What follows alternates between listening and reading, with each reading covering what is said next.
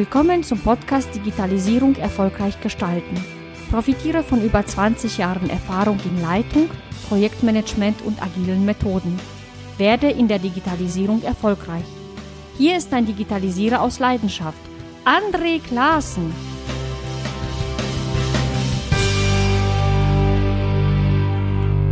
Heute habe ich Andreas Wittler zu Gast.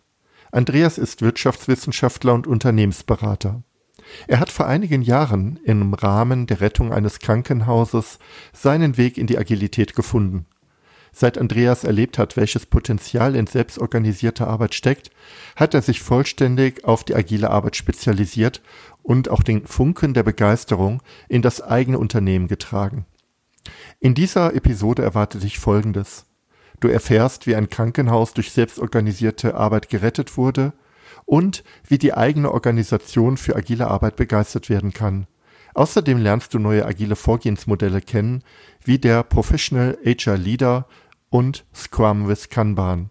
Und nun wünsche ich dir ganz viel Spaß beim Hören dieser Episode. Hallo Andreas, ich freue mich wirklich, dass wir hier zusammensitzen und über das Thema agiles Arbeiten, Projektmanagement reden. Stell dich mal kurz vor. Wer bist du? Was machst du? Was treibt dich an? Ja, mein Name ist Andreas Wittler. Ich bin äh, Berater im Unternehmensbereich rund um die Agilität. Offiziell heißt das Thema bei uns IT Governance und Organisation. Ich bin mhm. äh, in meinem ersten Berufsleben Banker gewesen, habe dann eine Weile Krankenhäuser beraten als klassischer Unternehmensberater und bin jetzt seit gut anderthalb Jahren tief in der Agilität verankert, ja. Vom Banker zum agilen Experten.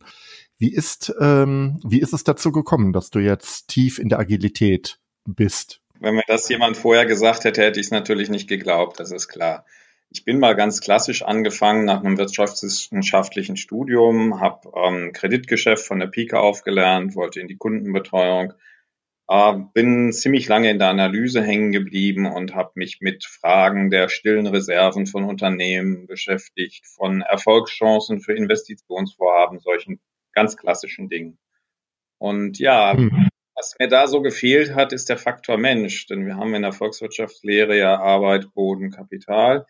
Ich habe die Arbeit nicht so richtig auf der Aktivseite eines Unternehmens identifizieren können. Die war eher so in der G&V unter Kosten. Ja, hm, hm. die Frage war dann immer, wenn ich ein Unternehmen habe, das sehr dienstleistungsorientiert ist, ähm, wie funktioniert das denn wirklich? Der Jahresabschluss, die Bilanz haben wir das nicht wirklich beschreiben können.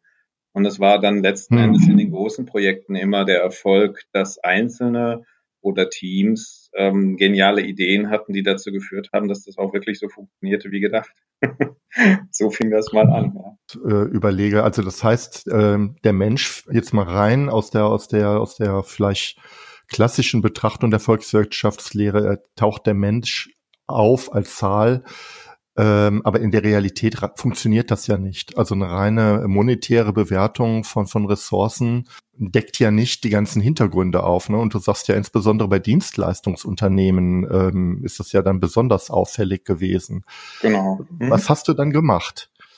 Ja, ich habe äh, persönlich nach 20 Jahren Bank gesagt, ich muss mal äh, sozusagen diesen Strom ein bisschen tiefer eintauchen und habe über einen Startup aus dem BI-Bereich gelernt, dass man mit vielen Zahlen und Daten, die aus der normalen Unternehmenswelt, aus Maschinen und, und Kundenservices äh, generiert werden, weit vor dem Jahresabschluss ähm, sehen kann, wo ein Unternehmen sich hinbewegt. Geht es in die richtige Richtung? Mhm. Das im Griff. Ähm, macht es das, was hinterher die Leute wollen?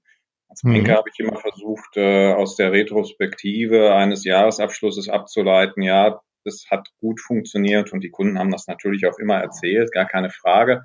Aber was war wirklich und wo sind die wichtigen Stellhebel gewesen, die wichtigen Entscheidungen, dass etwas funktioniert hat gegenüber der Tatsache, dass etwas nicht funktioniert hat? Das mhm. waren immer Menschen. Und im BI-Bereich habe ich gelernt, es gibt heute extrem viele Möglichkeiten, diese Daten auszuwerten, aber es braucht auch die Menschen, die das mit Sinn und Verstand tun, die da reingehen und daraus die richtigen Schlüsse ziehen. Mhm. Und ähm, ich selber bin dann in einem sehr großen Change-Projekt auf das Thema Agilität gestoßen. Ähm, das war ein Krankenhaus, was wirtschaftlich in die Schieflage geraten war. Es waren noch gerade so ein, zwei Jahre tragfähig. Äh, die Situation hat sich aber weiter zugespitzt. Und sie hatten gleichzeitig in der Bausubstanz ein, ein riesen Investitionsvolumen vor sich. Ähm, das zog sich schon über Jahrzehnte, aber der nächste Schritt war, war sehr mächtig auch. Und ich bin dort reingeholt worden, um zu analysieren, ob die Pläne denn äh, letzten Endes dazu führen, dass die Kapitaldienstfähigkeit dieses Krankenhauses gegeben war. Ich habe das ähm, mhm. ganz klassisch auch gemacht und ähm, bin zusammen mit meinen Kollegen äh, damals zu der Erkenntnis gekommen, ja, es ginge, aber ihr müsst gleichzeitig 36 Projekte auf der Ertrags- und Kostenseite anstoßen, um da wieder State of the Art zu werden. und das Krankenhaus hatte so 1800. Ja. ja. Mhm. Das Krankenhaus hatte so 1800 Mitarbeiter und ähm, sechs davon ja. Projektarbeit. Das war jetzt ja. nicht so wirklich der Auslöser, wo wir gesagt haben, super, mach das doch so. Hm. Aber das finde ich interessant. Ich bin natürlich jetzt Laie in dem Bereich, also ich kann mich da ähm, nur ganz grob reindenken. Ähm, mhm. Ihr habt aber sozusagen wirklich ein Konzept äh, äh, entwickelt, eine Art äh, Sanierungsplan, Rettungsplan und habt auch äh, diese 36 Projekte waren dann äh, wahrscheinlich ganz konkrete Maßnahmen, die durchzuführen sind in einem mhm. bestimmten Zeitraum, ne? Äh, genau. äh, rein aus der Analyse der Sache her. Ja. Richtig. Ja, wir haben uns einfach so typische Kostenstrukturen angeguckt, überlegt, welchen Erfolg so ein, ein vergleichbares Haus hatte, ähm, was, was brauchen die und sind auf viele mhm. Punkte gekommen, die einfach mit altem Denken zu tun haben, mit Silos, die, die letzten Endes sehr hohe Prozesszeiten nach sich zogen, die Wartezeiten haben dann eben äh, verhindert, dass neue, neue Patienten ins Haus geholt werden konnten. Das waren viele, viele Ursachen, die dann in diesen 36 Projekten letzten Endes gleichzeitig angegangen werden mussten. Mhm. Und ja, die Situation war einfach so, dass das Krankenhaus jetzt nicht eine Herrscher von Beratern auch ähm, sich einkaufen konnte, die da mal eben die Umsetzung gemacht haben. Mal eben geht ja, sowieso ja. nicht mit solch einer Vielzahl von Projekten. Mhm. Und ähm, wir hatten einfach dann die Notwendigkeit mit den Mitarbeitern, die da waren, Krankenschwestern, Techniker, junge Ärzte, Stationskräfte, alle Arten von Berufsgruppen waren involviert, auszuhacken, wie man das Ganze dann ähm, gleichzeitig und auch gut anschieben kann. So bin ich dazu gekommen, weil wir, weil wir einfach mit, mit äh, Kolleginnen und Kollegen zu tun hatten, die mit Word und Excel und PowerPoint gar nichts am Hut hatten. Die hatten bestenfalls ja. eine E-Mail-Adresse und das Standardkommunikationsmedium war äh, an der Kaffeemaschine miteinander sprechen und Aushänger am schwarzen Brett. Nochmal zu dem Verständnis, du, du bist ja da äh, äh, ähm, Unternehmensberater gewesen, ja? Deine Rolle war mhm. sozusagen, diesen äh, Prozess zu begleiten. Ihr habt ein Konzept vorgestellt, äh, das erst nach dem ersten Blick augenscheinlich überhaupt nicht umsetzbar war. Ne? Mhm. Also so hört es sich an. So, so zumindest mit, mit klassischen Methodenkoffer hätte man gesagt, okay, da haben allein für dieses Projektvorhaben haben wir eine Investition an Beratungskosten, externen Dienstleistungen, äh, können wir sofort zumachen. Genau. Ähm, und trotzdem, äh, nur für mich äh, oder äh, ja auch für den Hörer am Ende, äh, zum Verständnis habt ihr gesagt, trotzdem gehen wir jetzt rein in die Aufgabe und, und, und, und, und überlegen, wie wir das hinbekommen.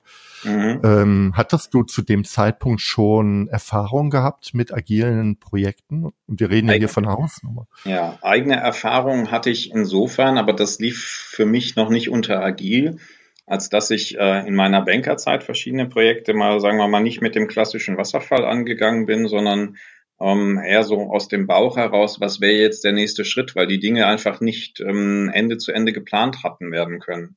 Ich habe zum mhm. Beispiel für einen großen Bankkonzern mal äh, Callcenter zusammengelegt, die sich so über die Zeit, damals hat die Telekom noch nach Entfernungen Tarife berechnet, äh, etabliert hatten, so quer durch die Republik. Und mhm. nachdem die Telekom dann ihre Tarife umstellte, hatte niemand sofort die Idee, dann lasst uns mal gucken, ob wir diese Callcenter so alle noch brauchen. Das hat dann viele ja, Jahre ja. gedauert, bis man auf den Trichter kam, dass diese alte Zopf ja. abgeschnitten gehört. Und äh, das, das konnten wir so gar nicht planen. Wir haben dann einfach schrittweise das versucht, das Richtige zu tun. Wir hatten die grobe Vision, das geht äh, wesentlich besser und haben das dann im Nachhinein äh, mit entsprechenden Simulationsrechnungen auch belegt. Aber das war, mhm. das war so meine erste, meine erste Berührung damit. Genau. Ein super mhm. kleines Team, richtig viel zu tun.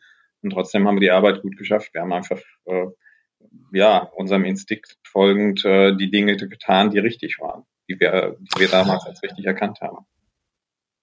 Ja, es ist interessant manchmal. Also es ist eine ganz offen, also eine, total gravierende Veränderung der Spielregeln. Jetzt hier durch die Telekom, die halt die Tarifstruktur komplett verändert hat. Und trotzdem braucht man lange, um dann zu rationalisieren. Ja, okay, eigentlich äh, machen dann die die alten Strukturen keinen Sinn. Wir können, weiß ich nicht, zentralisieren oder was auch immer machen. Mhm, mh, mh. Und, das ist, ist dem Silo-Denken geschuldet. Es ist immer wieder das mhm. Gleiche, die Ursache. Ja, und äh, vielleicht auch, ist aber eine These, äh, man hat auch schon sozusagen in die bestehende Lösung ordentlich investiert, ja. ja. Ähm, so dass es geradezu ungeheuerlich ist, der Gedanke zu, zu haben, okay, das war damals, ja, war bis gestern noch richtig und äh, heute ist es aber nicht mehr richtig, ne? Und jetzt ja. geht's wieder woanders hin. Ähm, Nochmal zu diesem äh, Krankenhausding. Also 36 Projekte stehen an. Es gibt kaum mhm. ausgebildete Kräfte im Projektmanagement. Kommunikation war Kaffeeküche. Äh, mhm. Äh, wie kriegt man sowas hin? Ich bin ganz ehrlich, auch mit dem Methodenkoffer agilem Arbeiten fehlt mir jetzt so recht die Fantasie, äh, äh, äh, um, um so eine Kuh vom Eis zu kriegen. Ja, also wie bist du da dran das, gegangen? Ja, das geht natürlich nicht ohne eine Menge Herzblut, sowohl von den Betroffenen im Krankenhaus als auch von uns externen Beratern. Wir haben ähm, einfach versucht, von Woche zu Woche, das waren unsere Sprintzyklen, zu erkennen, was sind die richtigen Dinge, die wir jetzt sofort umsetzen können und die auch möglichst schnell eine Wirkung haben. Also wir haben in Wertkategorien mhm. gedacht. Mhm. Es war klar, dass die Projekte auf der Ertragsseite ähm, neue Verbindungen zu knüpfen, neue Dienstleistungen einzuführen, nicht so schnell vorankommen wie auf der Kostenseite, wo man einfach hin und wieder sich fragen muss, muss das so sein oder können wir das nicht ganz anders machen und sparen damit ein Heidengeld ein. Ja, mhm. also Berechnungen von Zeiten dann rausgekriegt, dass man ähm, in bestimmten Ecken des Krankenhauses doch sehr lange unterwegs ist und dass die dort angesiedelten Dienstleistungen auch nicht so äh, zwingend dort hätten sein müssen, so dass wir dann dazu kamen, erstmal diesen Gebäudeteil sofort stilllegen und alles verlagern in nicht genutzte Räume, die viel näher und logistisch besser gelegen waren. Solche Dinge konnte man sofort machen und ähm, daraus hat man dann wieder Reserveflächen schöpfen können, die durch Umverlagerungen von anderen äh, Bereichen dann wieder einfach äh, Folgewirkung hat. Was waren das für, äh, für Menschen, die sozusagen, also wenn ich an Kosten denke, dann denke ich ja auch an, an mhm. Rationalisierung, Veränderung von ja. Prozessen. Wer hat denn da mitgemacht bei euch? Alle, alle. Also das ging wirklich vom, vom Pförtner oder vom Menschen, der dafür eingestellt ist, ähm, Betten von A nach B zu schieben und für Transportleistungen zu sorgen, über ganz normale Krankenschwestern, Techniker aller Art, junge Ärzte, da waren alle mhm. dabei, aber auch die Chefärzte, die dann halt für ihren Verantwortungsbereich gesagt haben, ja, das halte ich für sinnvoll, das sind gute Sachen, daran müssen wir investieren oder da können wir was tun. Ähm, da waren alle dabei, das ging quer durch, durchs Haus. Wichtig war uns, dass die Leute sich freiwillig gemeldet haben. Das war ein extrem wichtiges mhm. Kriterium in mhm. der Rückschau, weil wir damit die Betroffenen an Bord hatten, die, die auch wirklich was verändern wollten und, und gesehen haben, wie es im Alltag ähm, vielleicht nicht laufen soll. Das war hm. ein, also ihr habt die hm. Es ist ja eine echte Notsituation, also auch für ja. die für die Menschen, die gearbeitet haben. Es, äh, wir reden ja hier über äh, den Fortbestand der Arbeit und über die ja. Rettung eines Krankenhauses. Mhm. Das heißt also, der Leidensdruck äh, war wahrscheinlich ordentlich. Ja. Ähm, äh, äh, und ähm, ein zweiter Punkt, also das heißt, da ist ordentliche Motiv äh, ist eine echte Motivation dahinter. Und mhm. ihr habt aber auch gleichzeitig gesagt, wir laden euch ein, mitzuarbeiten. Das mhm. heißt, es gab nicht irgendwelche Einteilungen von Leuten, die ja. äh, mitgearbeitet haben, sondern Freiwillige, die genau. Äh, genau. und interdisziplinär mhm. komplett. Aber ihr habt ja, also wie gesagt, du sagtest ja, oder du sagtest eben, die Kostenseite ist die Seite, die naturgemäß, ähm, das liegt einfach auf der Hand, immer äh, zu schnelleren Ergebnissen führt. Mhm. Es ist aber die Kostenseite, aber auch die Seite, die zu äh, Veränderungen führt und vielleicht auch zu schmerzhaften Veränderungen führt. Gab es sowas auch und wie wurde damit umgegangen?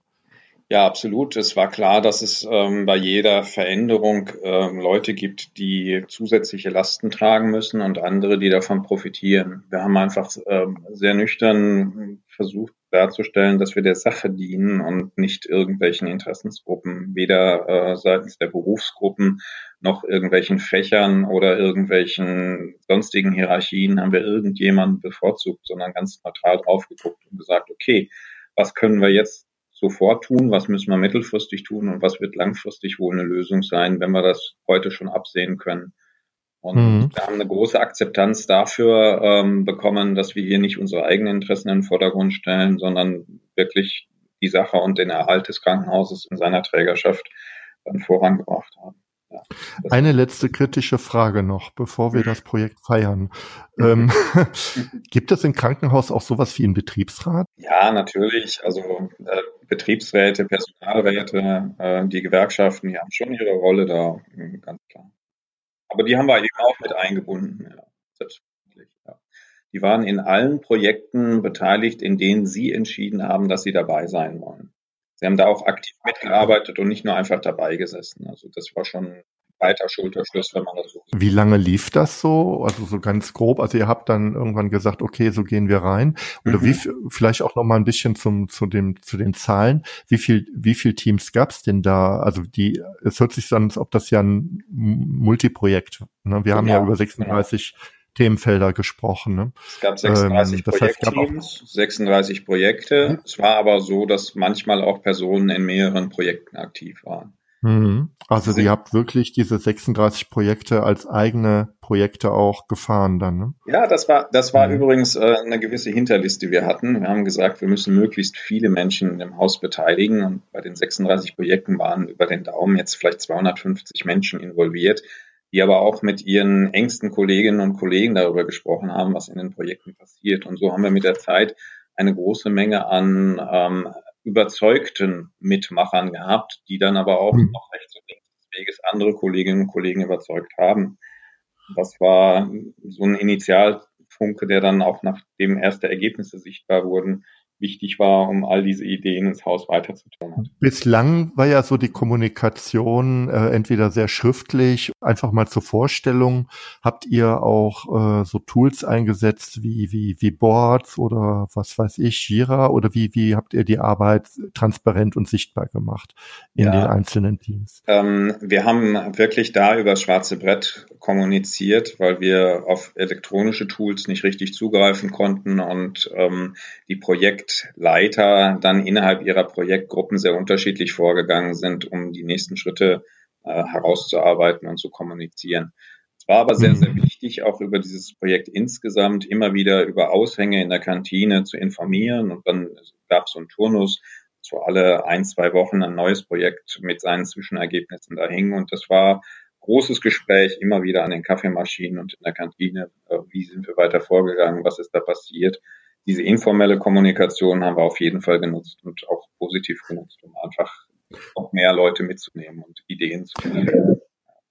Das war ja so das erste, äh, der erste Einsatz, so verstehe ich das, äh, oder weitergehender Einsatz von agilen Methoden. Mhm. Äh, wenn ich jetzt mal so gedanklich so die Elemente durchgeht, gab es auch äh, oder mal mit Blick auf Scrum, was ja so ähm, ja, ich sag so eine Blaupause ist für agiles Arbeiten. Äh, äh, welche Elemente ähm, habt ihr denn dort ähm, nutzen können? Es ist ja ein komplett nicht technischer Kontext, ein Non-IT-Projekt. Mhm. Ja. Äh, das würde mich mal interessieren. Also Stand-up, gab es sowas wie ein, wie ein, wie ein Projektreview oder eine, oder eine Retrospektive? Also das schönste Element, ähm, was wir benutzt haben, ist Selbstorganisation. Wir haben es den Teams total mhm. freigestellt, wie sie konkret arbeiten wollen. Ähm, wir haben Retros eingeführt in dem Sinne, als dass wir regelmäßig die Projektleiter gebeten haben, auch der Betriebsleitung zu berichten, so dass sie sich selbst dann immer wieder gefragt haben, wo stehen wir jetzt, was hatten wir vor, was haben wir als nächste Schritte vor uns und brauchen wir Unterstützung von der Betriebsleitung, war eine ganz wichtige Frage, denn äh, nicht alles ließ sich innerhalb der Projektteams auch regeln.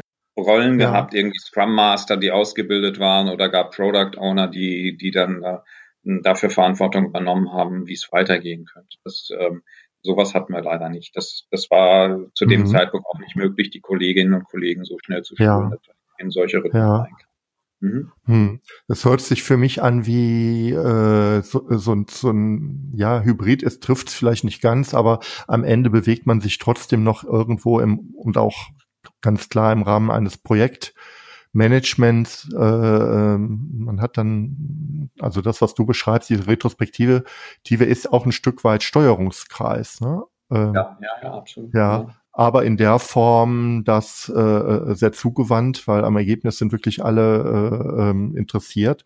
Und mhm. das Thema Selbstorganisation, ähm, das finde ich nochmal ein ganz wichtiger Hinweis. Also ähm, statt jetzt hier mit einem riesen Methodenkoffer zu kommen und zu sagen, jetzt müssen wir erstmal das, das und das äh, qualifizieren, ähm, habt ihr gesagt, okay, ihr habt äh, ein Projekt, ihr habt ein Ziel und ihr könnt euch selbst überlegen, wie ihr diese Ziele erreicht. Das war Richtig, für euch so ein ja. Stück weit raus, ne? was unglaublich ja. Druck auch rausnimmt in der Arbeit selbst, vermute genau. ich mal. Wir haben aus dem Projektbüro heraus so eine erste Schätzung abgegeben, was über das Projekt zu holen sein dürfte in, in Kosten und Erträgen. Wir haben das aber immer wieder angepasst und sind der Argumentation der Leute vor Ort gefolgt. Wenn dort ähm, Hinweise kamen, dass mehr geht oder dass eben weniger geht aus bestimmten Gründen, wir haben darüber hinaus immer wieder unterstützt, was all diese ganzen Werkzeuge angeht, die mit Reporting zu tun haben. Wenn jemand eben kein, keine Erfahrung mit Excel hat, was soll's, äh, dann, dann haben wir ihm das Tool dahingestellt und die Eingaben, die dann vielleicht hin und wieder mal nötig waren, eben äh, selber für die Leute gemacht. Das mhm. war so unsere Aufgabe aus dem Projektbüro heraus und haben mhm. Einschätzungen abgegeben, wie schnell kommt das Projekt voran und ist das, was wir vorhaben, absehbar umsetzbar oder ist das eher aus irgendwelchen Gründen ein anderer Weg, den wir da einschreiten werden? Ja, das äh, hat mir extrem viel Spaß gemacht. Wir haben, wir haben ja. harte Entscheidungen auch getroffen, also selbstverständlich. Äh, wenn man, wenn man Gebäudeteile stilllegt, dann sind dort Arbeitsplätze gewesen. Richtig. Die entsprechenden mhm. Menschen waren betroffen, selbstverständlich. Auf der anderen Seite haben wir so schnell wieder neue Aufgaben gefunden, die auch erledigt werden mussten, äh, dass da keine lange Zeit hatte, ähm, irgendwie Trübsal zu blasen oder pessimistisch mhm. in die Zukunft zu schauen, sondern die Leute haben sich dann einfach andere Aufgaben gesucht und gesagt, hier, da möchte ich mitarbeiten. Und das war cool. super, weil wir, weil wir einfach auf, auf diese intime Kenntnis der Verhältnisse vor Ort ja auch angewiesen waren. Das hat super funktioniert. Ja. Hat mir viel Spaß gemacht. Ja, das höre ich raus. Und das war, wie kann, kann man das ganz grob zeitlich verorten? Wann war das? Vor zehn Jahren oder vor fünf nein, Jahren? Nein, das ist ähm, aus der heutigen Sicht vier Jahre her. Da waren ja, so die, die noch gar nicht so lange. Projekt. Genau, und dann so anderthalb Jahre hat es gedauert, äh, bis ich dort raus bin. Mhm. Und dann so für mich auch meine Entscheidung getroffen habe, dass ich eigentlich aus diesem agilen Arbeiten gar nicht mehr raus will. Ich hab, äh, du hast sozusagen Blut geleckt und hast gesagt, äh, äh, äh ja. Wenn, wenn, Arbeiten intensiv ist, aber so viel Spaß macht, dann habe ich gesagt, dann gehe ich gerne arbeiten. Ja, das machst du ab jetzt immer so.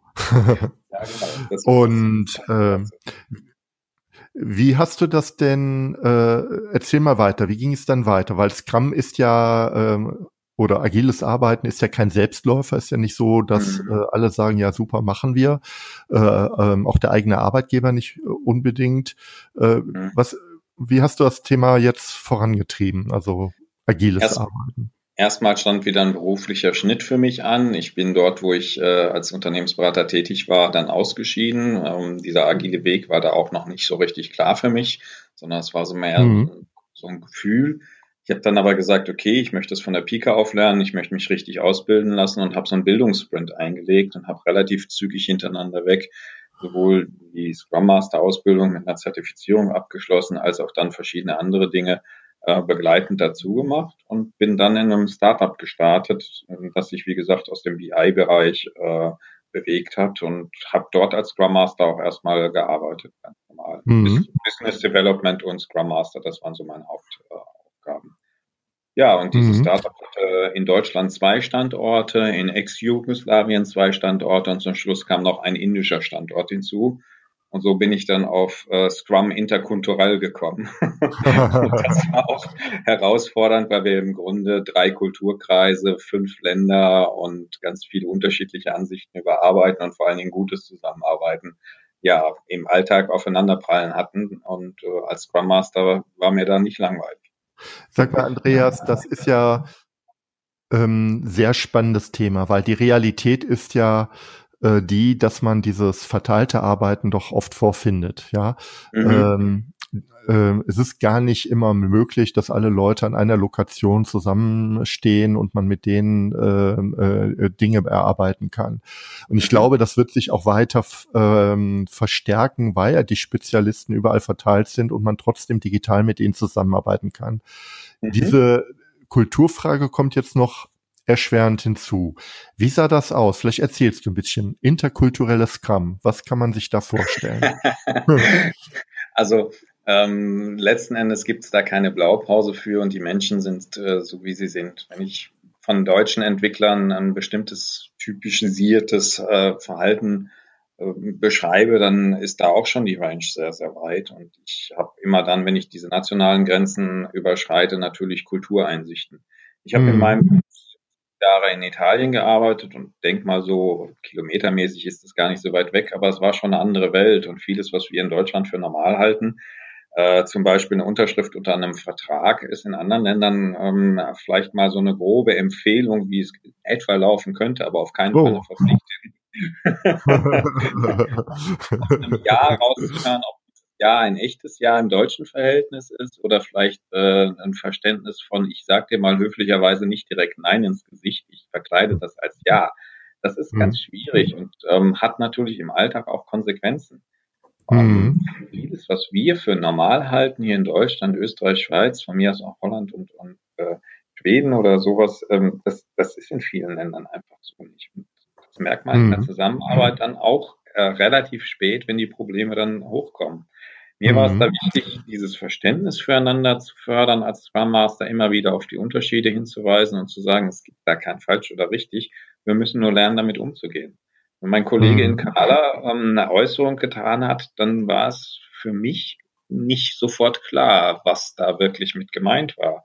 Und ich habe versucht, die mhm. Kolleginnen und Kollegen aus dem Team immer wieder darauf hinzuweisen, ähm, sprecht miteinander, sucht da auch den engen persönlichen Austausch, je mehr, desto besser, denn ihr müsst verstehen, was der andere wirklich meint. Und ihr mhm. unterstellt in, in euren Glaubenssätzen immer wieder, dass das so und so gemeint war. Das gilt für mhm. das Coden, genauso für Skripten oder die Erstellung von Features. Was ist damit wirklich gemeint? Was, was ist da gewollt? Diese mhm. Kommunikation mhm. kann gar nicht zu viel sein. Das ist, das ist so ein Leitsatz, den wir da immer wieder ver verfolgt haben. Und ja, das ist, ich muss mich ähm, als Scrum Master auch reflektieren und überlegen, ist das, was ich vielleicht als Konflikt empfinde, aus meiner deutschen Brille so? Oder ist das mhm. ähm, auch im Team ein Konflikt, den die anderen auch wirklich dann als unangenehm oder störend empfinden? Solche, mhm. solche Erlebnisse hatten wir ein paar Mal und dann ähm, war das für mich einfach sehr prägend auch, dass ich, dass ich mich selber da immer wieder gefragt habe, woher kommt jetzt dein, dein Problem? Ist das ein echtes mhm. oder ist das nur ein, ein, persönliches Problem? Sehr, sehr interessant. Also ich, ich sag mal, ähm, ich habe ähm, aus meiner Erfahrung heraus noch nicht äh, ähm, in internationalen Projekten gearbeitet. Aber äh, und Scrum selbst, also ich nehme jetzt mal Scrum als äh, Prototyp für agiles Arbeiten, ist ja äh, basiert ja auf einer These, dass also sehr hart mit sehr klaren Ja-Nein-Kriterien fast schon, ähm, ähm, ich sag mal, Arbeitsergebnisse überprüft werden. Also wenn ich jetzt zum Beispiel an das Thema User Story und Akzeptanzkriterien de denke, dann versucht man ja dort sozusagen ähm, sehr, sehr messbare ähm, Resultate zu erzielen. Mhm. Auch wenn man, auch wenn, auch wenn bei Scrum immer gesagt wird, äh, äh, wichtiger noch als die Story und die Use Cases sind natürlich die Kommunikation drum, drumherum.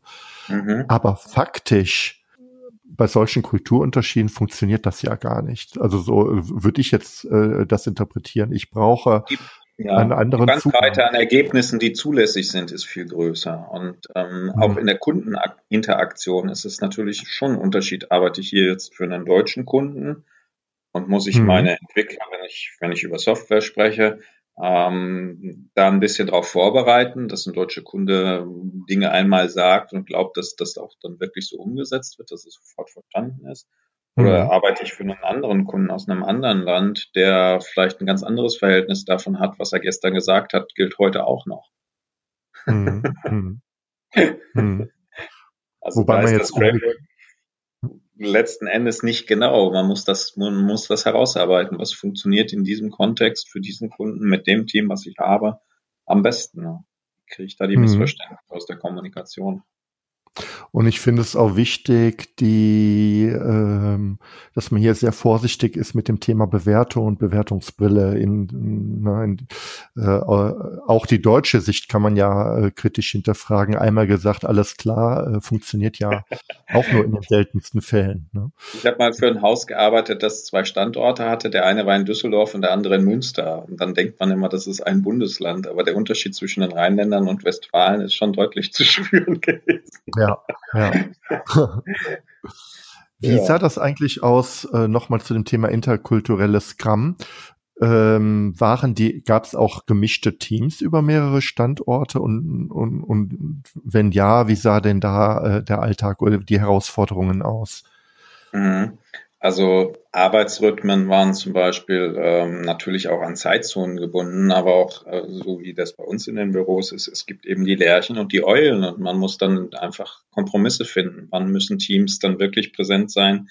Wie müssen die direkt miteinander arbeiten können und wie ist auch die Sicht des Einzelnen auf seine Kollegen? Äh, hm. Augenhöhe, ja, keine Hierarchien. Das sind ähm, Dinge, die wir im, im Framework finden, die aber, sagen wir mal, im Alltag nicht in jedem Land schon wirklich Usus sind. Der Respekt ja. gegenüber Älteren, der Respekt gegenüber dem Senioren, Kollegen, der einfach ein paar Jahre mehr Erfahrung hat. Ähm, darf ein junger Entwickler mal einfach so eine Idee rausplatzen lassen oder muss der einfach warten, bis er gefragt wird? Und, und so ganz pragmatische mhm. Dinge. Ähm, da muss man sehr sensibel sein und kann im Zweifelsfall äh, nichts falsch machen, wenn man da vorsichtig und hinterfragend immer wieder vorgeht und, und versucht, die Dinge herauszuarbeiten, die für den Einzelnen als Annahme im Kopf implizit drin waren, aber nicht, nicht wirklich ausgedrückt waren. Hm. Das, das ich frage jetzt ein Stück weit ähm, naiv äh, weil du hier gerade das Thema Umgang mit äh, zwischen den oder das Verhältnis zwischen den Generationen ansprichst. Mhm. Ähm, also wenn es, wenn du jetzt mit einem, ja, ich sag jetzt mal abstrakt Kulturkreis zu tun hast, wo es wirklich so ist, äh, man erzählt als junger Mensch nicht einfach seine Idee heraus, sondern man wartet mhm. erstmal, bis man angesprochen wird. Ähm, und du erkennst, der will vielleicht auch noch was sagen. Mhm. Ähm, kannst du aus deiner Rolle heraus ihn ermuntern? Also ich frage jetzt ja, mal, äh, und zwar auch aufgrund deines Alters oder reicht da die Rolle? Ich kann ich jetzt schwer beurteilen. Also das Alter hat sicherlich geholfen, aber auch die Sensibilität für die Situation. Ähm, wir hatten mhm. in einem Team eine, äh, ja, neudeutsch würde man sagen, äh, Heiß, Heißdüse ähm, an, an Entwickler, der wirklich gut war, aber eben auch äh, nicht an mangelndem Selbstbewusstsein litt. Und natürlich hat er ja. die Kommunikation immer wieder das Team beeinflusst. Er hatte zu allem eine Idee, er war überall engagiert dabei, das ist schon klar. Und er hat über sein Vorgehen natürlich auch versucht, sich seinen Raum zu nehmen. Und ähm, es hat schon ein bisschen gedauert, auch dem Team den Mut zu geben. In vielen Einzelgesprächen habe ich das dann versucht hinzukriegen, ähm, da einfach auch mal andere Ideen zuerst sich äußern zu lassen, von wem auch immer. Und ähm, mhm. es, ist verständlich, wenn jemand am Anfang seiner Karriere ist, dass er sich beweisen möchte, aber es ist auch immer wichtig zu sehen, hilft das dem Team oder hilft es ihm gerade nicht? Und wenn es dem mhm. Team nicht hilft, schafft das Team es, das auszudrücken oder braucht das Team mhm. etwas, um auch so eine Reflexion zuzulassen? Sehr, sehr wichtig, weil äh, es gibt nichts Schlimmeres, als wenn sich ja, auch wenn es aus totalem Engagement heraus geschieht, also äh, wenn, wenn sich so Leute dann letztendlich immer durchsetzen ähm, und eine Art äh, Resignation, Frust, Gefälle und äh, Unwucht ergibt. Ne? Und die und die Teamleistung sinkt ja rapide. Ja. Mhm. Ähm, du bist aber dann, dein Vorgehen war tatsächlich mit äh, behutsam in Einzelgesprächen nach und nach äh, dafür zu sorgen, dass also ähm, mehr Kommunikation entstand und äh, das Team auch ein Selbstbewusstsein entwickelt hat. Richtig. Ja, wichtig war mir, dass ich als Scrum Master eben keine Linienfunktion, Vorgesetztenrolle oder sonst irgendwas hatte. Wir hatten diese Diskussion, ob ich an irgendeinem der Standorte dann irgendwie noch so eine, so eine Zusatzaufgabe übernehme. Und das ähm, lässt sich einfach nicht mit der Rolle des Scrum Masters vereinbaren.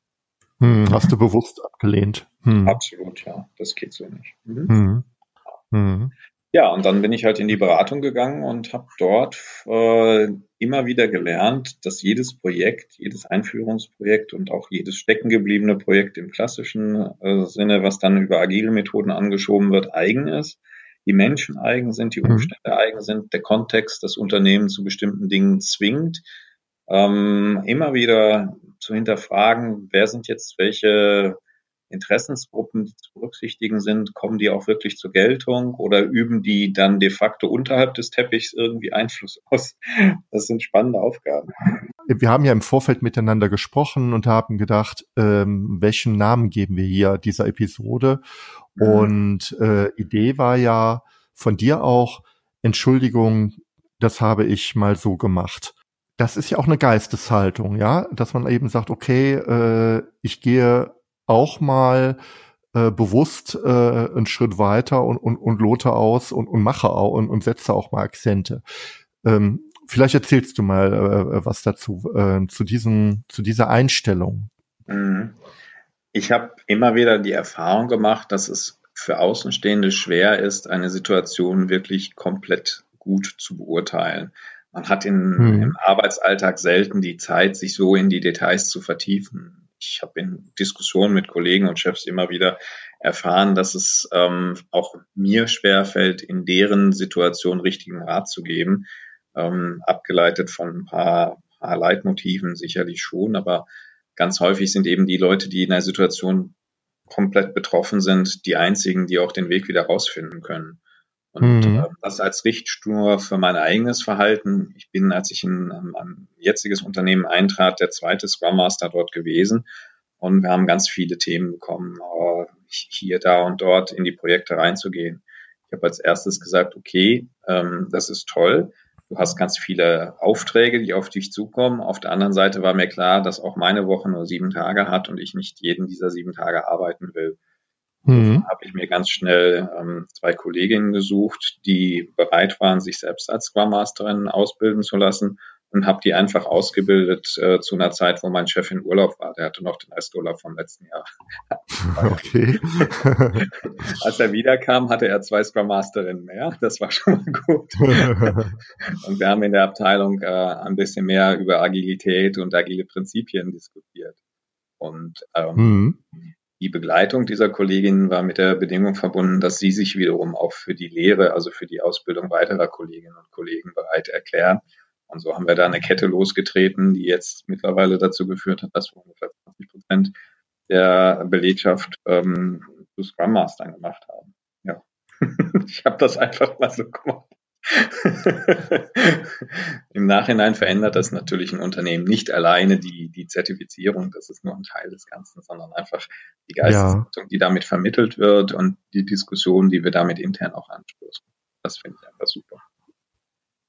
Du hast ja sozusagen das Virus gesät, du hast äh, ganz stark darauf gesetzt, dass das eben weitergetragen wird. Das haben die auch gemacht. Mhm. Ähm, das Unternehmen hat sich daraufhin sehr verändert. So, ähm, so habe ich das jetzt verstanden. Ähm, fanden das alle toll oder gab es da auch Widerstände? Keine Ahnung. Natürlich nicht. Also ähm, bei jeder Veränderung ähm, ist auch immer Angst und Sorge, wo führt denn das hin? Und äh, habe ich das noch in der Kontrolle? Und diese ganzen mhm. Überlegungen sind völlig menschlich und normal. Und ich kann auch keine Garantie geben, dass das immer nur positive Wirkungen hat. Ich finde persönlich ist einfach sehr wichtig und, und wertschätzend, wenn Transparenz herrscht, wenn Fehler diskutiert mhm. werden können. Das waren aber auch Werte, die vorher schon im Unternehmen da waren. Was ja. sich vielleicht verändert hat, ist die Breite und Tiefe, ähm, wie das in der Belegschaft jetzt diskutiert wird. Und ähm, mhm.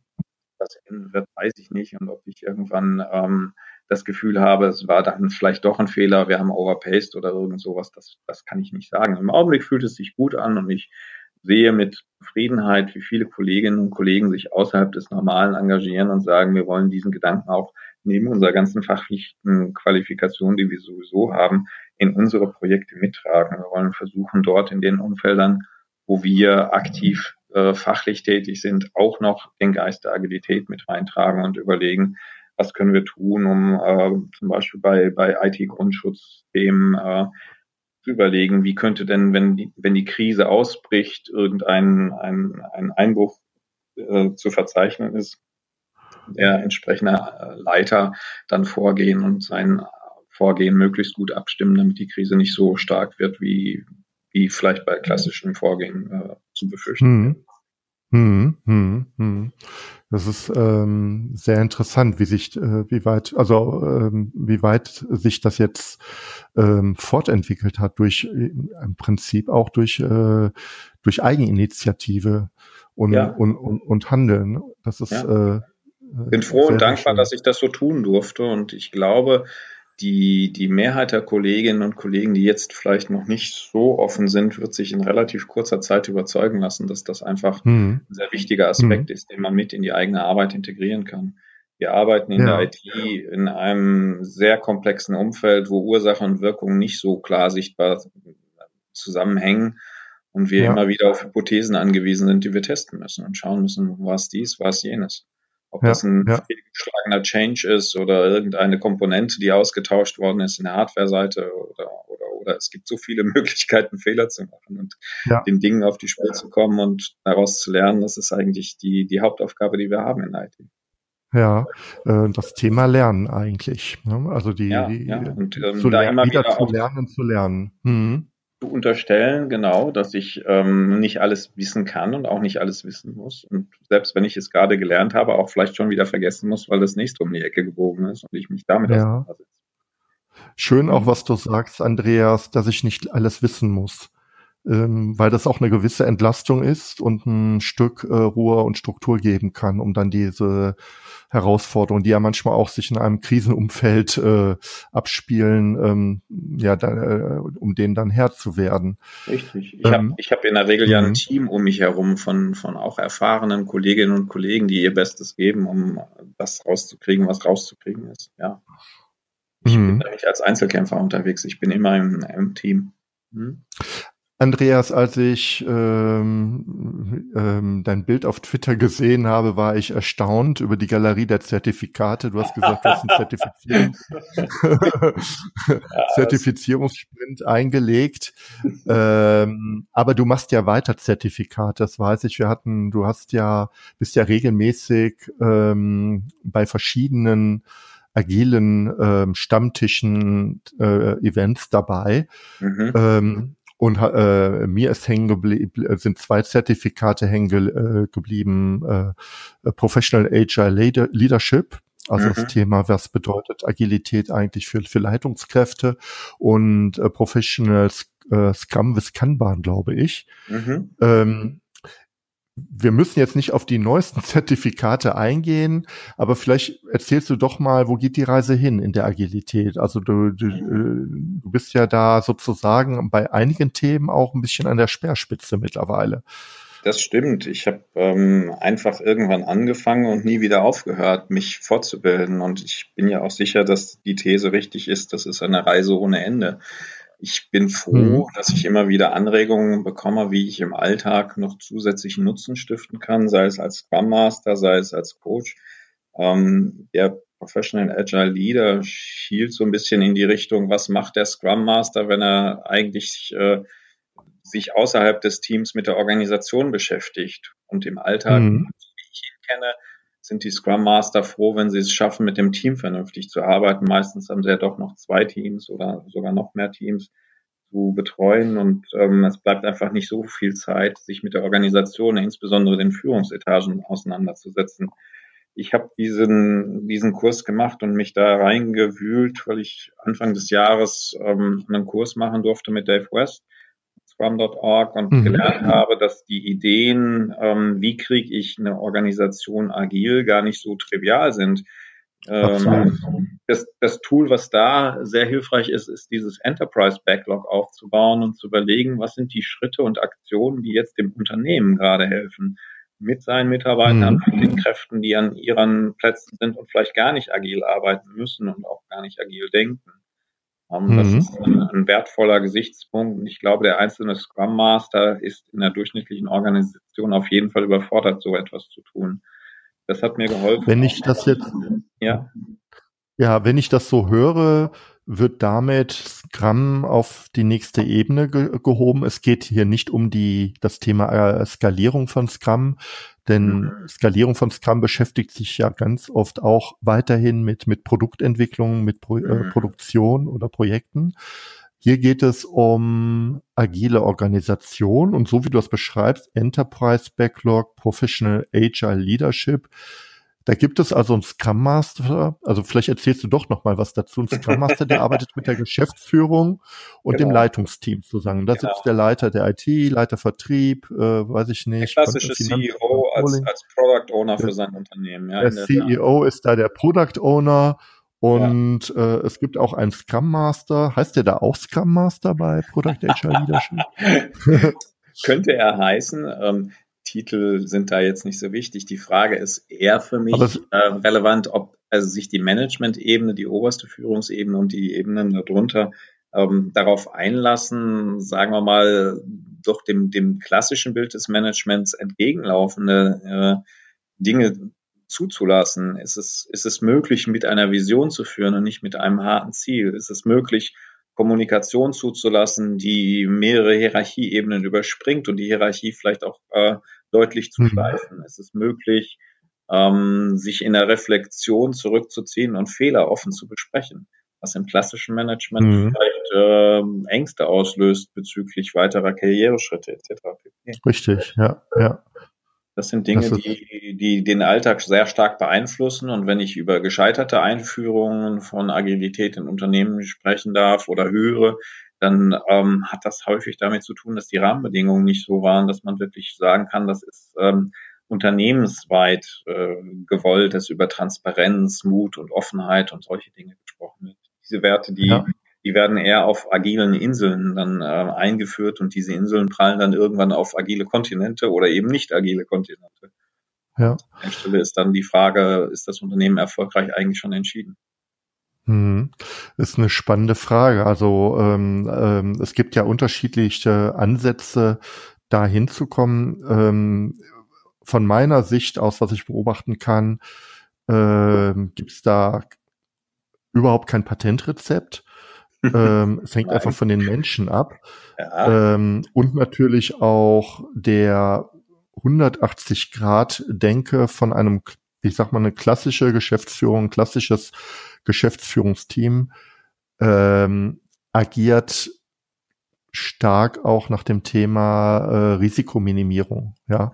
Mhm. Ähm, und, und, und vielleicht äh, und, und Weiterentwicklung des Bestehenden. Also du, wir haben ganz am Anfang des Podcasts ja über das Thema Zahlen gesprochen, wo mhm. man also versucht sozusagen durch den Blick ins letzte Geschäftsjahr das nächste Geschäftsjahr zu planen. Mhm. Und ähm, wenn du sagst, wir führen mit Visionen, wir ähm, lassen äh, Kommunikation über die ganzen Hierarchieebenen zu, wir, ge wir gehen mit Fehlern anders um, auch auf der auf der auf der obersten Leitungsebene. Mhm. Ähm, das ist schon schon äh, ein dickes Brett. Auf jeden Fall. Budgets zum Beispiel, das, das äh, Thema, was mich gerade umtreibt und letzte Woche auch sehr umgetrieben hat, ist die Frage, wie kann ich ohne Budget ähm, Entscheidungen treffen und sagen, das mache ich jetzt. Das mache ich lieber als was anderes, ja. Das ist ähm, ja. gar nicht so trivial. Und natürlich muss ich, muss ich irgendwo ökonomisch das Ganze rechtfertigen können. Aber auf der anderen Seite muss ich eben auch Spielräume lassen für Ideen, die ich vielleicht letzte Woche, letzten Monat oder vor drei Monaten noch gar nicht absehen konnte. Das ist mhm. keine, keine, einfache Aufgabe, die da zu lösen ist. Ähm, und dieser Professional, Professional HR Leadership, äh, der betrachtet diesen Change-Prozess, also, äh, äh, ähm, also die, die, die äh, Fortentwicklung eines Unternehmens zu einem agilen Unternehmen äh, aus der Rolle des äh, äh, ähm, ja eines agilen Change-Agenten oder wie kann man sich das vorstellen? Also die Rollen äh, oder ich würde eher sagen, die Haltungen, die solch eine Person einnimmt, ähm, sind vielfältig und müssen dem Kontext angepasst werden. In dem einen Fall ist es vielleicht Mentoring mehr, in dem anderen Fall eher Coaching oder auch wirklich klassische Beratung. Ähm, die, die Frage mhm. für mich ist immer, wann ist ein System, wann sind die Menschen in diesem System in der Lage, sich selbst weiterzuentwickeln? Wie viel Anspruch braucht es? Mhm. Starthilfe? Wo traut sich jemand schon ins kalte Wasser zu springen und zu sagen, egal, ich versuche das jetzt einfach mal und lerne was draus? Und wo sind die Rahmenbedingungen vielleicht noch nicht so, dass man diesen Schritt schon gehen kann? Hm. Also das ist eigentlich eine sehr weite Bandbreite an, an Verhalten und auch an, an Kenntnissen gefordert.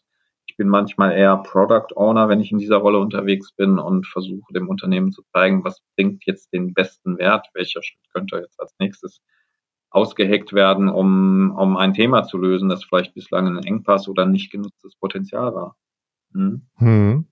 Sehr spannend. Ne? Das ist also so eine systemische Betrachtung. Ne? Wann ist ein System in der Lage, sich selbst weiterzuentwickeln? Und welche ja. Rahmenbedingungen brauche ich?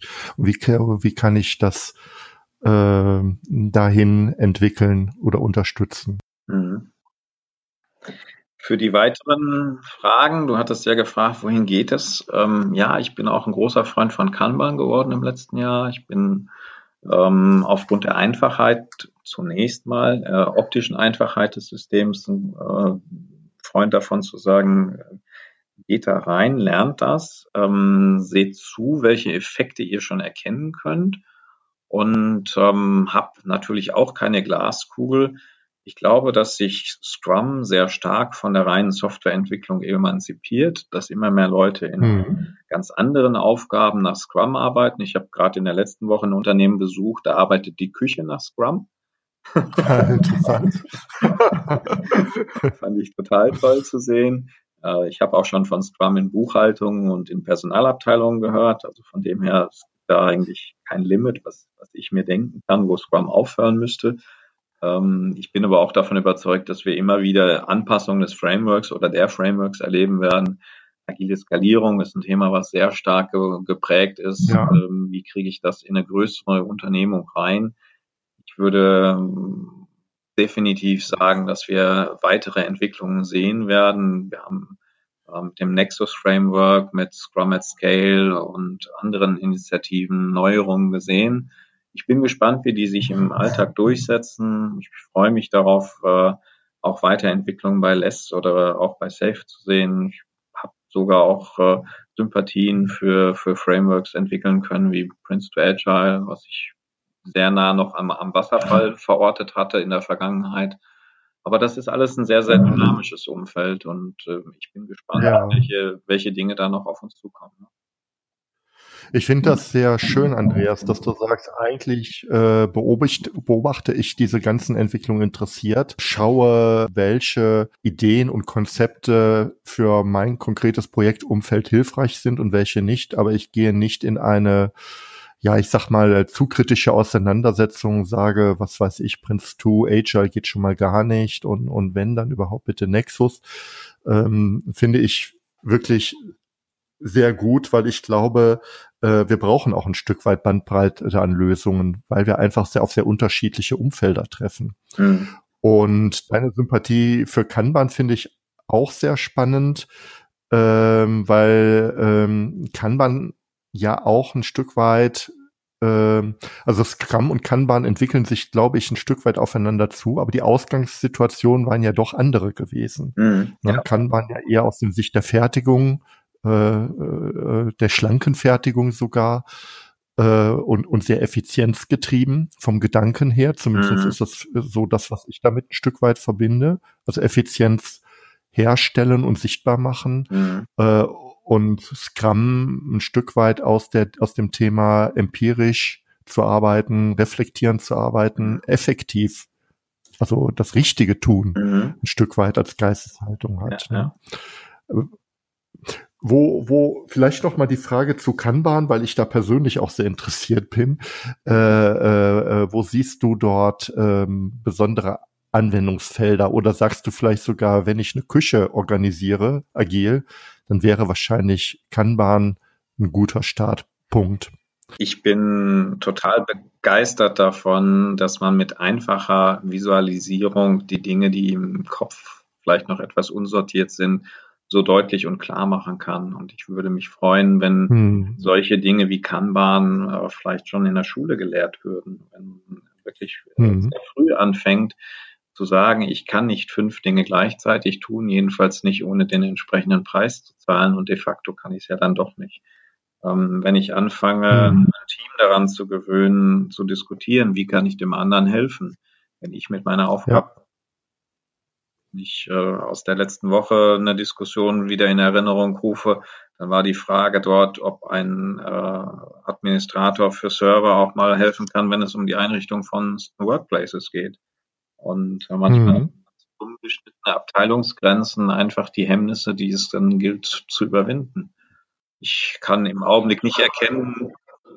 Ja.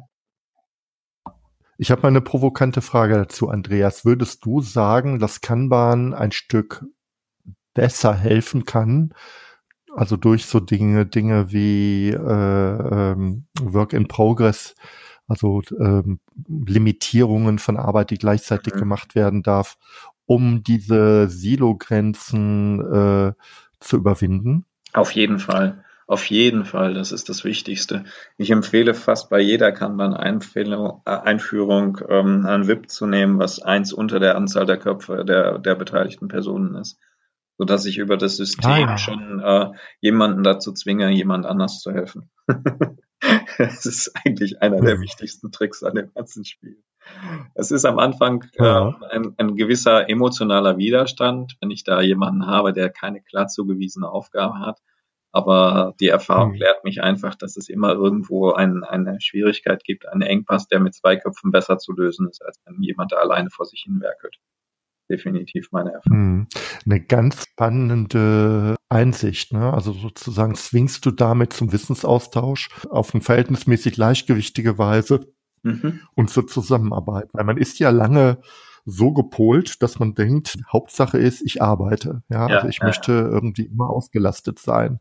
Ähm, aber schaffe ich damit Wert und, und löse ich das Problem so gut wie es geht? Oder bin ich da vielleicht an irgendeiner Stelle blockiert, weil mir die Erfahrung fehlt, weil ich eine Einsicht nicht habe oder weil mir eine Information fehlt, was auch immer der Punkt ist. Ich habe immer die Erfahrung mhm. gemacht bei, bei komplexen Sachen, bei Vorbereitungen von schwierigen Projekten, dass ich sehr profitiert habe, wenn ich mich einfach mit Kollegen zusammensetzen durfte ein, zwei Stunden mhm. Diskussion mhm. und dann hat man plötzlich ganz andere Lösungen auf dem Tisch. Ich gehe einfach bewusst runter, äh, Work in Progress eins weniger als die Anzahl der Köpfe. Mhm. Das wäre auch etwas, was du äh, für Scrum-Projekte äh, empfehlen würdest oder machen würdest? Ich hab, also wenn ich jetzt das kombiniere? Ja, ich habe äh, die schöne Erfahrung gemacht, dass in den äh, zweiwöchigen Sprints, die ja fast alle machen, die erste Woche nach dem Sprintwechsel immer so lala ist. Hm, ja, jetzt haben wir ja gerade Sprintwechsel gehabt und da passiert nicht so arg viel.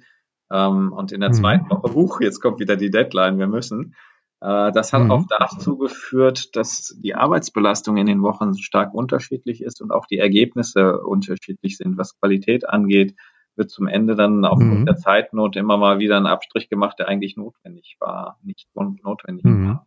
Wenn ich also über so etwas äh, ein Team zwinge, mehr zusammenzuarbeiten, ähm, auch intensiver zu diskutieren, wer wann was macht, habe ich persönlich überhaupt nichts dagegen. Also ich bin da noch in der Findungsphase. So lange habe ich dieses Zertifikat noch nicht und die Methode für mich äh, erkannt. Als Scrum Master kann ich das im Augenblick auch nur in einem Team anwenden, aber ich glaube schon, dass da, dass da ein Stück Weisheit dran liegt. Ja. Ja, ja, ja, glaube ich auch. Das deckt sich auch mit meinem Erfahrungshintergrund. Ähm, ich hatte ähm, in der Frühzeit der agilen Arbeit mit Extreme Programming auch mal das Thema Pair Programming gehabt. Mhm. Ähm, wir haben es, muss ich sagen, äh, nicht durchgehalten, weil das auch ähm, eine sehr, sehr ähm, anstrengende Form der Arbeit ist, muss man ganz mhm. klar sagen, wenn man mit zwei zu zweit gleichzeitig an einer Aufgabe entwickelt. Mhm. Aber der Wissensaustausch, der war, hatte ein ganz anderes Niveau gehabt. Als wir es dann abgeschafft hatten, ähm, ging es ganz schnell in die Auslastung. Hauptsache, äh, man, man arbeitet und ins Cherrypicking, ja gut, äh, äh das kann ich nicht, dann nehme ich mir mal die Aufgabe drei. Mhm. Äh, die kann ich wieder machen. ja. Und äh, das Resultat ist halt mangelnder Wissensaustausch, also das, was ich damals erlebt habe, mangelnder Wissensaustausch gewesen und ähm, vor allen Dingen, wir haben auch Sprintziele verfehlt dadurch, ja. ja, weil eben gewisse Kompetenzen halt nur wenige Leute konnten. Und Ihr seid wieder in die Silo-Falle gelaufen, ganz klar. Jeder hat sich so sein ja, am Schluss waren wir Spezialsilo geschaffen. Ja, ne, waren wir äh, Experten. Äh, jeder fühlte sich auch wohl in seinem Expertentum, aber als Team hat das dann nicht mehr so gut funktioniert. Ja, ja. ja. und damit ist die Lösung nicht robust. Und äh, das ist letzten Endes das, was dann irgendwie das Team auch wieder umschmeißt. Das holt einen irgendwann ein. Ja, das hat richtig, genau. Das ist auch meine Erfahrung. Ja, Andreas, ich glaube, wir es ist jetzt eine Stunde vergangen, äh, sehe ich gerade. ähm, ja, ganz, ganz vielen sein, ne? Dank. Ne? Ja, vielleicht von deiner Seite, bevor wir uns endgültig verabschieden, eine Weisheit, die du äh, noch mitgibst. Kann auch eine Weisheit sein, die wir eben besprochen haben. So, was ist so das Wichtigste, was du mitgibst an junge, agile die, Menschen. Die Begeisterung, die Begeisterung, die ich persönlich mit Agilität verbinden kann, würde ich sehr gerne vielen, vielen Menschen gönnen. Und ich kann immer nur sagen, es ist kein Meister vom Himmel gefallen. Macht euch auf den Weg, probiert es einfach aus, was es euch bringen kann in eurem Umfeld, in euren Kontexten. Ähm, es ist eine Reise. Wir wissen alle nicht, wo das enden wird. Und ich bin ganz froh, dass ich zu dieser Zeit in, in dieser Phase meines Berufslebens auf das Thema gestoßen bin. Ich werde persönlich auch aus dieser Ecke Agilität nicht mehr verschwinden. Also wer da mhm. Lust hat, jederzeit gerne, ob äh, auf den klassischen Wegen oder auf irgendeinem anderen Weg, kontaktiert mich, fragt mich und ich bin gerne bereit, da in allen möglichen Diskussionen äh, meinen Teil beizutragen, wenn es irgendwie Ganz vielen Dank, Andreas, ähm, auch für dein Angebot der Unterstützung. Vielen Dank für das Interview. Bis demnächst, Andreas. Ja, lieber André, vielen Dank für die Chance und Gelegenheit, hier meine Einsichten kundzutun und ich freue mich auf die nächste Folge. Vielen Dank, dass du mir zugehört hast. Hole dir meine wöchentlichen Digitalisierungstipps und trage dich ein unter andreklassen.de Digitalisierung. Einmal pro Woche schicke ich dir meine besten Tipps zu, die dir ganz konkret helfen, die Digitalisierung erfolgreich zu gestalten. Ich wünsche dir einen schönen Tag. Dein André Klaassen.